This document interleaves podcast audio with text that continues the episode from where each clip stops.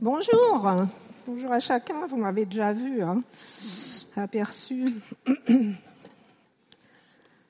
Oui, je me disais, euh, cet événement qu'on vient de vivre là, ça peut paraître une tradition, petit machin joli, il y a la famille, c'est sympa. On déclare des choses comme ça, puis on passe à autre chose. Mais je me disais, mais ce qu'on vient de vivre là, c'est de la dynamite. Vous connaissez, hein C'est de la dynamite parce que dans cette, cette symbolique se trouve le cœur de l'évangile. C'est pas anodin, cette histoire-là. Comment est-ce qu'on en est arrivé là? Dieu nous a réconciliés avec lui en Christ nous est-il dit, par sa mort sur la croix. Et dès la création, Dieu a voulu être en relation avec nous. Il nous a créés en étant semblables à lui. On porte son ADN en nous.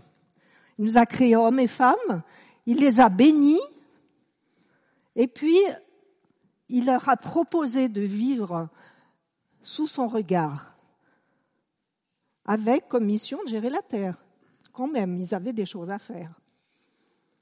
Et puis que voilà que dans ce projet de Dieu, Satan, le destructeur, l'orgueilleux, vient et il détruit.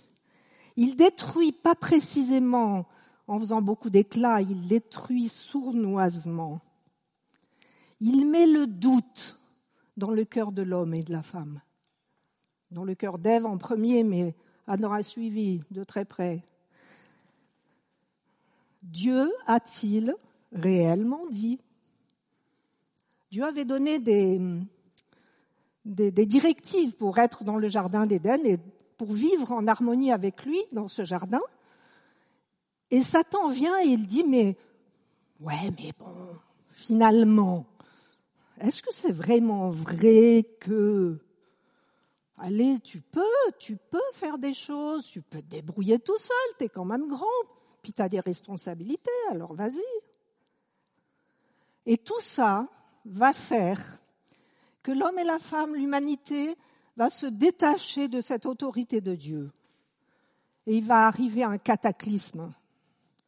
Parce que Dieu avait créé l'être pour être en relation.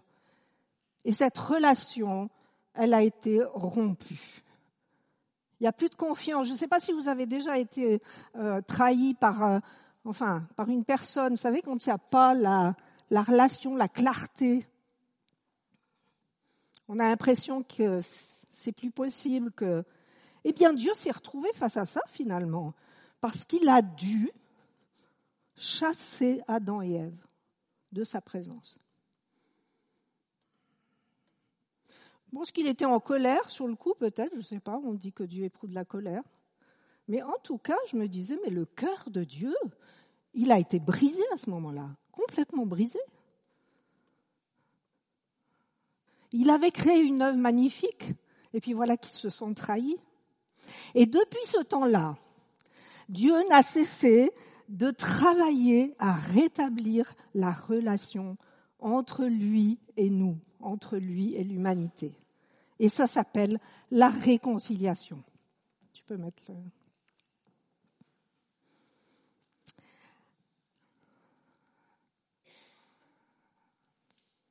Alors nous, pécheurs, nous nous trouvons séparés justement de ce Dieu à cause de notre rébellion envers lui. Nous l'avons hérité de nos ancêtres, mais c'est notre statut. Et puis voilà que Dieu, ben, comme je l'ai dit, il n'était pas satisfait avec tout ça. Il aurait pu prendre sa création, faire comme ça, n'est-ce pas? On recommence, hein, c'est raté là. Ben non. Dieu a travaillé pour raccommoder tout ça. Et il disait, mais, mais j'aime cette créature, je lui ai donné tout ce que j'ai de moi, il me ressemble, il a mon ADN, je leur ai... Voilà, maintenant ils sont partis, il y a la rupture, mais qu'est-ce que je vais faire? Je ne sais pas s'il a parlé comme ça, hein, mais moi j'ai besoin de l'exprimer comme ça aussi, je pense que ça nous rejoint. Et, Dieu dit, mais je suis saint, je suis sans péché, les choses sont claires devant moi. Mais comment est-ce que je peux rétablir cette relation avec ces, avec ces gens qui se sont détournés de mon autorité? Eh bien, Dieu a pris ces deux aspects, si vous voulez, et il a fait une conciliation.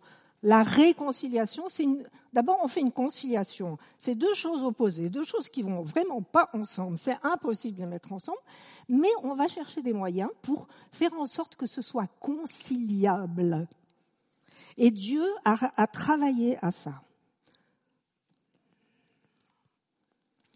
Et pour euh, arriver à la conciliation, à la réconciliation, il a dû trouver un moyen pour concilier ces deux choses. Et le prix qu'il a payé, c'était juste la mort de son fils bien-aimé à la croix. Celui qui est descendu du ciel et qui a laissé toute sa gloire au ciel. C'est pas une petite chose.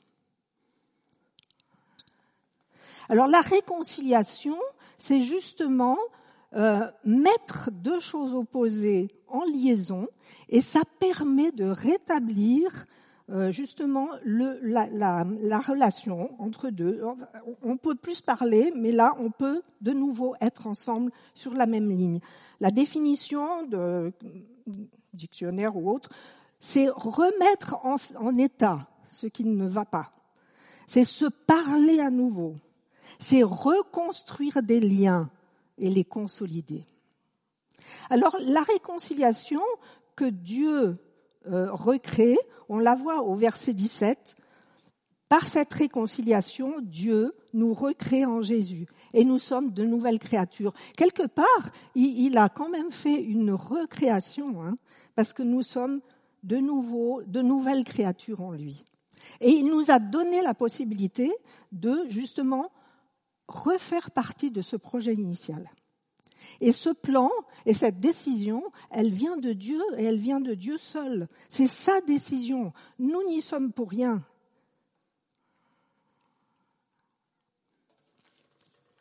Si quelqu'un est en Christ, il est une nouvelle créature. Les choses anciennes sont passées et toutes choses sont devenues nouvelles. Et tout cela vient de Dieu qui nous a réconciliés avec lui par Christ. Amen. Pour autant que nous le prenions, pour autant que nous recevions cette réconciliation ou cette conciliation, que nous reconnaissions la valeur de la conciliation en Christ et que nous rentrions, rentrions dans la réconciliation, à savoir que la réconciliation, c'est euh, c'est arriver, enfin c'est une conciliation aboutie. Il peut y avoir conciliation, mais si on n'entre pas dedans, il n'y aura pas réconciliation. Quand Dieu a accompli cette réconciliation, il a décidé une bonne fois pour toutes de ne pas tenir compte de nos fautes, de notre péché et il a fait de nous ses enfants sans contrepartie, pour autant que nous accueillons ce sacrifice du Christ. Et la réconciliation a pu avoir lieu, elle est effective. Il nous est dit, Dieu nous a réconciliés.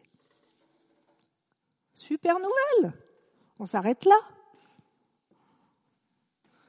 Mais dans la suite euh, du, du passage, il y a un truc quand même un peu spécial, enfin pour moi.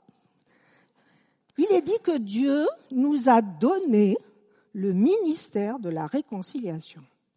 Bah, bon, je croyais qu'il avait tout fait. Et voilà que Dieu nous donne ce ministère de la réconciliation.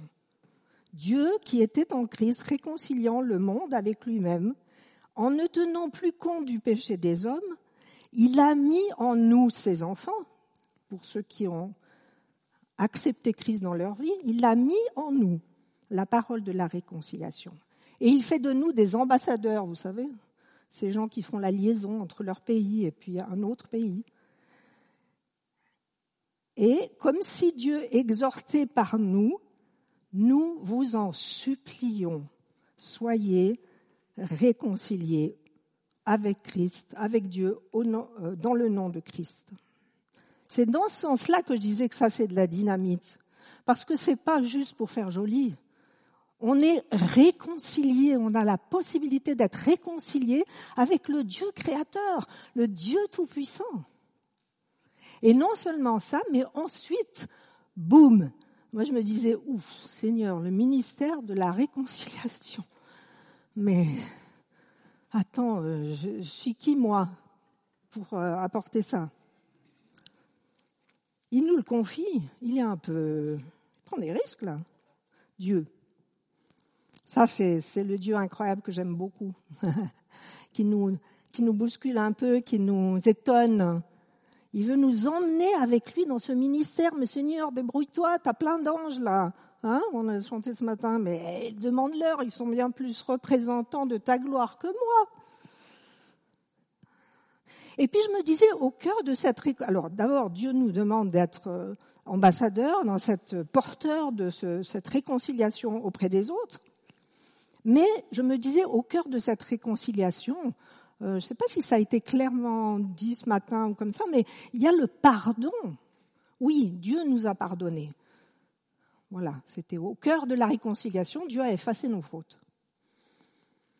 Et puis, si à l'image de Dieu, nous sommes porteurs de cette réconciliation auprès des autres, que fais-tu du pardon que tu n'as pas accordé à ton frère ou à ta sœur à ton mari, à ta femme, à ton conjoint, à ton, enfant, à ton, ta collègue, etc., etc.